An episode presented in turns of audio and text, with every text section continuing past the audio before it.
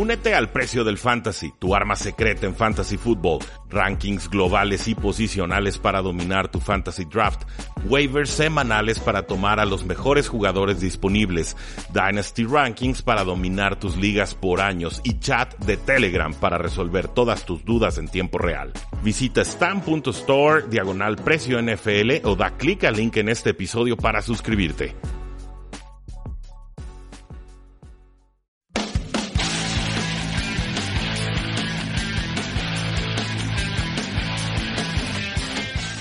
Damas y caballeros, bienvenidos a un programa más de Tres y Fuera, donde la NFL no termina y nosotros tampoco. Mi nombre es Rudy Jacinto y hoy para mí es un gusto poder platicar con ustedes sobre los titulares que nos dejó la semana 12 de acción NFL. Una semana emocionante, una semana divertida, una semana con regreso de quarterbacks a muchos de estos equipos que los habían tenido perdidos por mucho tiempo. El caso específico de Josh Allen con Buffalo Bills, el caso de Ryan Tannehill con los Miami Dolphins pero eh, también una semana con implicaciones muy importantes rumbo a la postemporada. Antes de hablar de ello, pues bueno, no olviden seguirnos en facebook.com diagonal 3 y fuera, en Twitter como arroba paradoja NFL, en nuestra página web 3 y fuera.com y claro, la invitación a que se suscriban a nuestro podcast 3 y fuera NFL para que lo puedan escuchar desde su celular en cualquiera de las plataformas que ustedes prefieran. Estamos en iTunes, en Stitcher, en Spotify, en eBooks, en donde quieran, ahí nos eh, encuentran.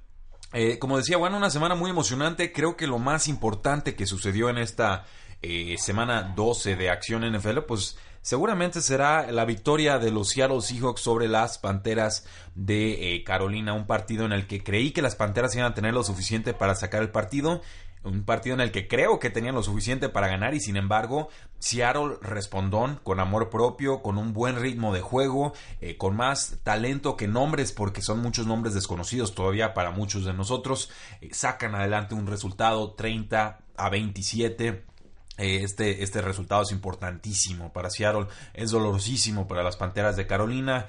Es la clase de juego que ganaban hace muchos años, de esos con los juegos cerrados que te ganaban eh, por amor propio, por el coreback superestrella, porque la defensa parecía, porque todos estaban en el mismo eh, canal.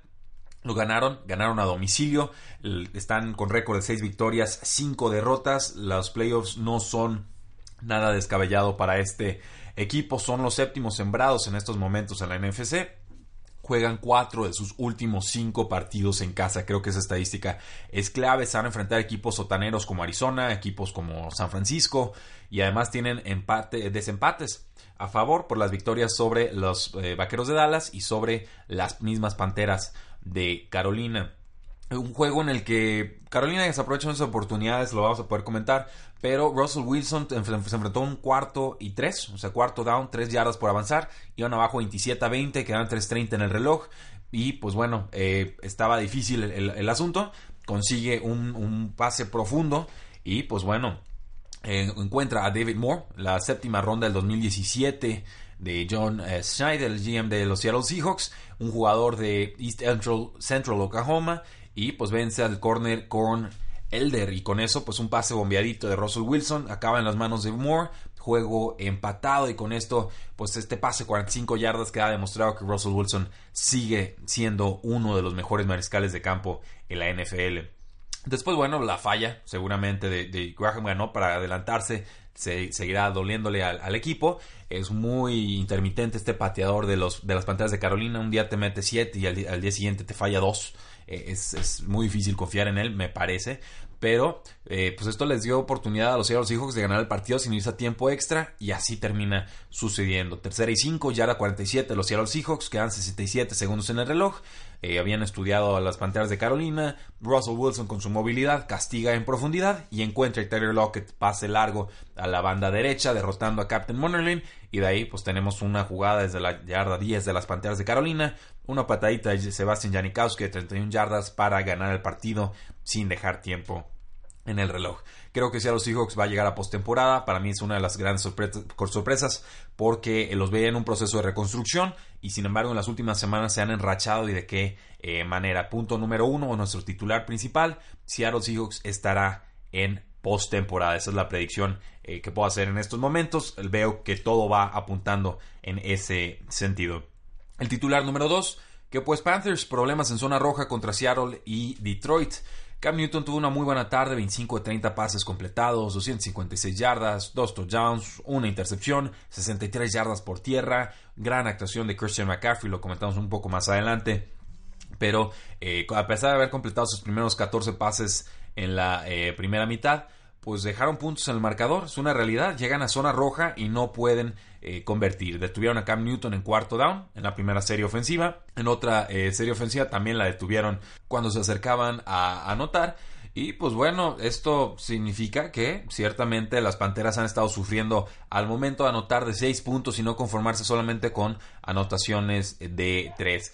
Consiguen las Panteras de Carolina un touchdown eh, con Curtis Samuel, que está muy efectivo en zona roja, un touchdown de 7 yardas en el segundo cuarto.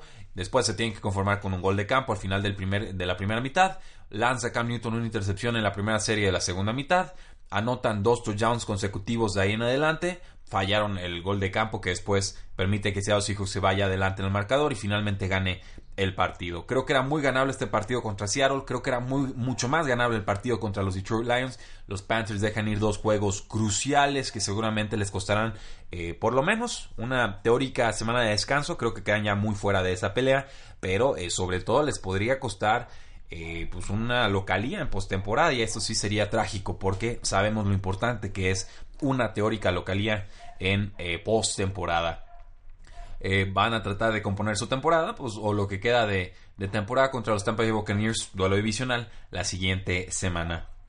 Punto número 3, Don Rivers. 25 de 25 pases completados por Philip Rivers antes de fallar un pase. Eh, un pase que le lanza su corredor y que igual se lo puede haber guardado y hubiera tenido un 100% de efectividad, pero increíble lo que hizo Philip Rivers, rompe un nuevo récord de la NFL eh, que creo que era de Kurt Warner, más eh, pases consecutivos completados, además tenía como con 96% de pases completados en este partido, creo que solo falló un pase, no, no recuerdo si era de 27 de 28 o 28 de 29, el caso es que Philip Rivers está en fuego, está teniendo un temporadón, nadie está hablando de él, no entiendo por qué, está teniendo una mejor temporada que la de Tom Brady del año pasado y Tom Brady el año pasado fue MVP, entonces eh, ya vamos hablando de Felipe Ríos, creo que es hora, completó 82% de sus pases para 434 yardas. En sus últimos 17 juegos tiene 68.2% de pases completados, eh, o por ciento eh, de pases completados, 5.120 yardas, 37 touchdowns por apenas 9 intercepciones y un loquísimo 9 yardas por intento de pase. Aquí estamos hablando de que un 7, yardas por intento de pase ya es un buen quarterback. Pues bueno, imagínense 9. Es, y es por intento de pase, ¿eh? no por pase eh, completado. Entonces también aquí los intentos que no terminan en pases completados son contabilizados. Por eso suele bajar esta métrica. Pero 9 yardas por intento de pase es, absurdo verdaderamente.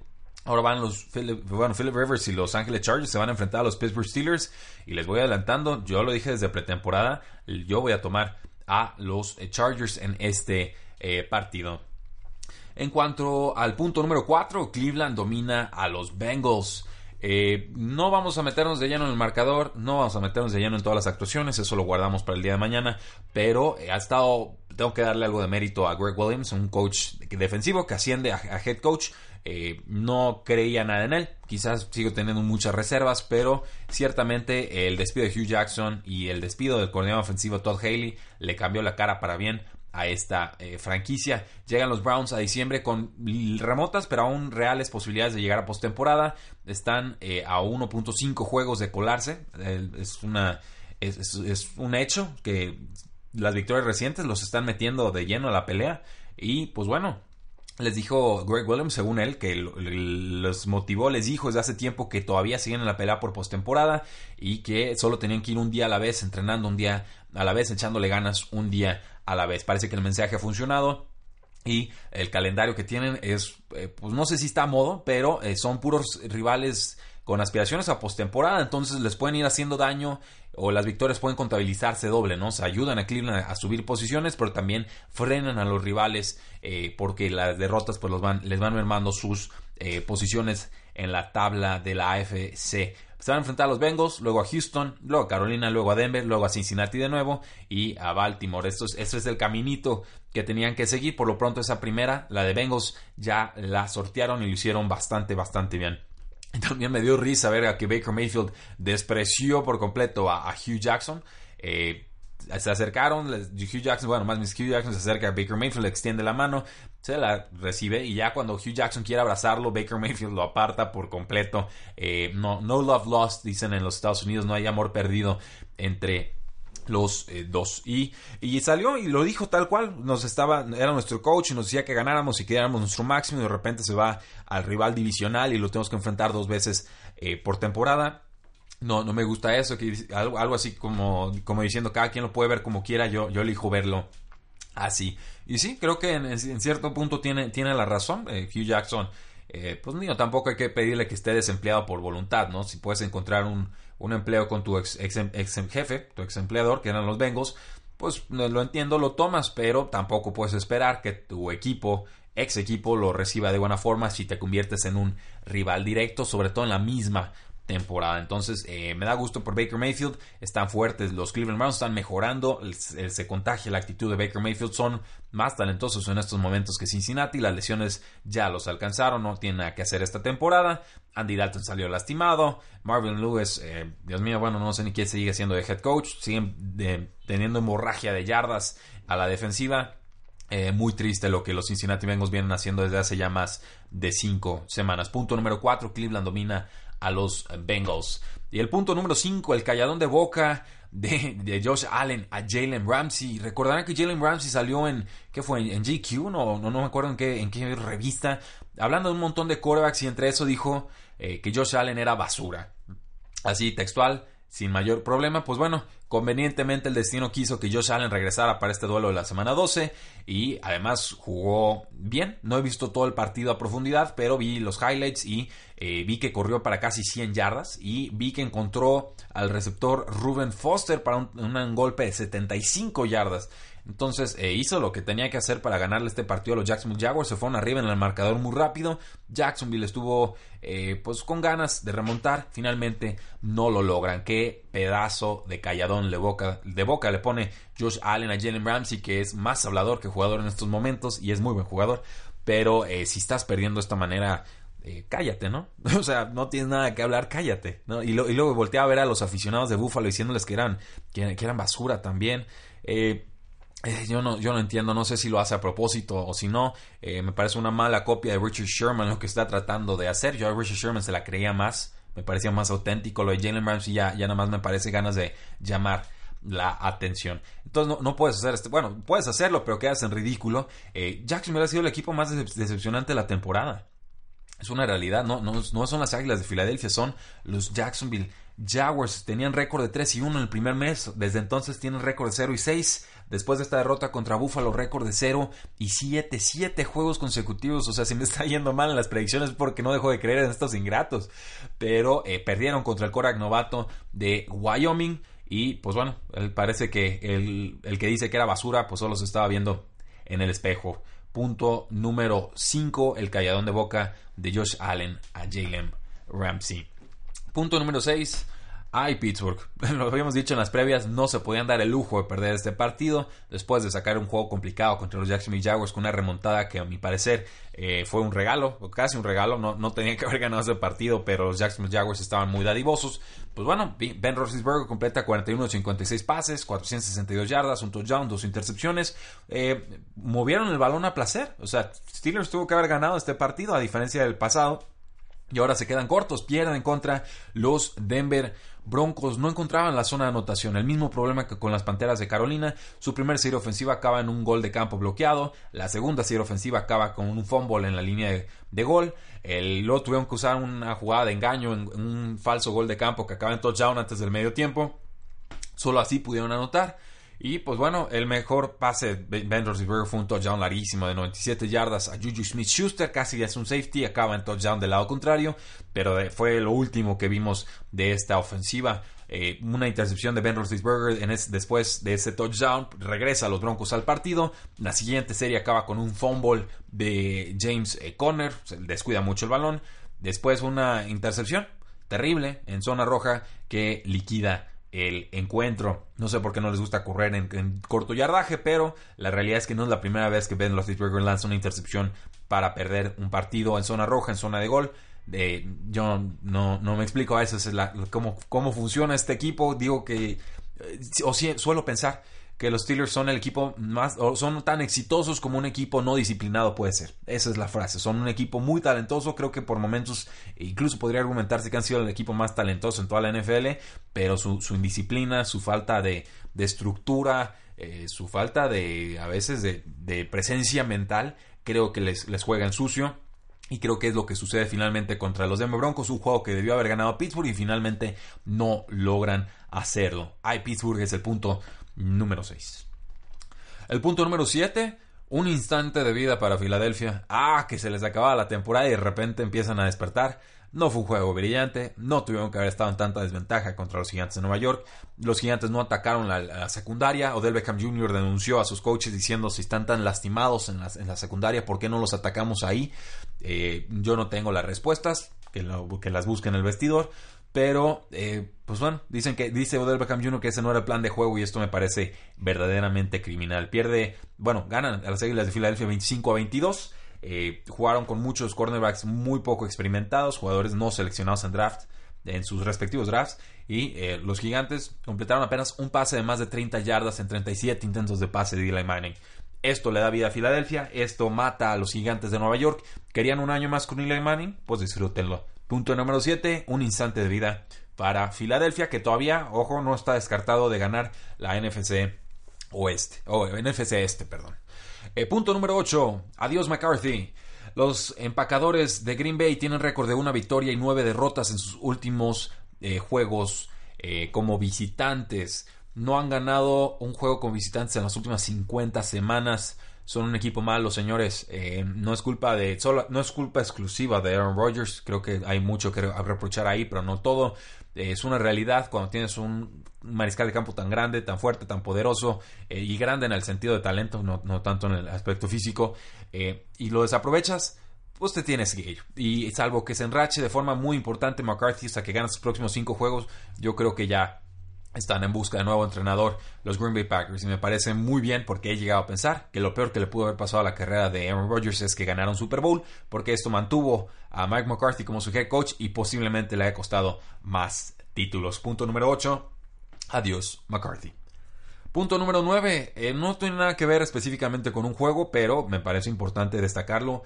Ruben Foster, el linebacker de los San Francisco 49ers, un jugador eh, con, un, con problemas extra cancha, eh, que había tenido muchísimos problemas en esta eh, pretemporada, de forma casi milagrosa se libró de todos ellos, el equipo lo, apoyó, pero bueno, les leo directamente lo que, lo que dijo el general manager de San Francisco, John Lynch, tras despedir al jugador porque nuevamente fue acusado de violencia doméstica.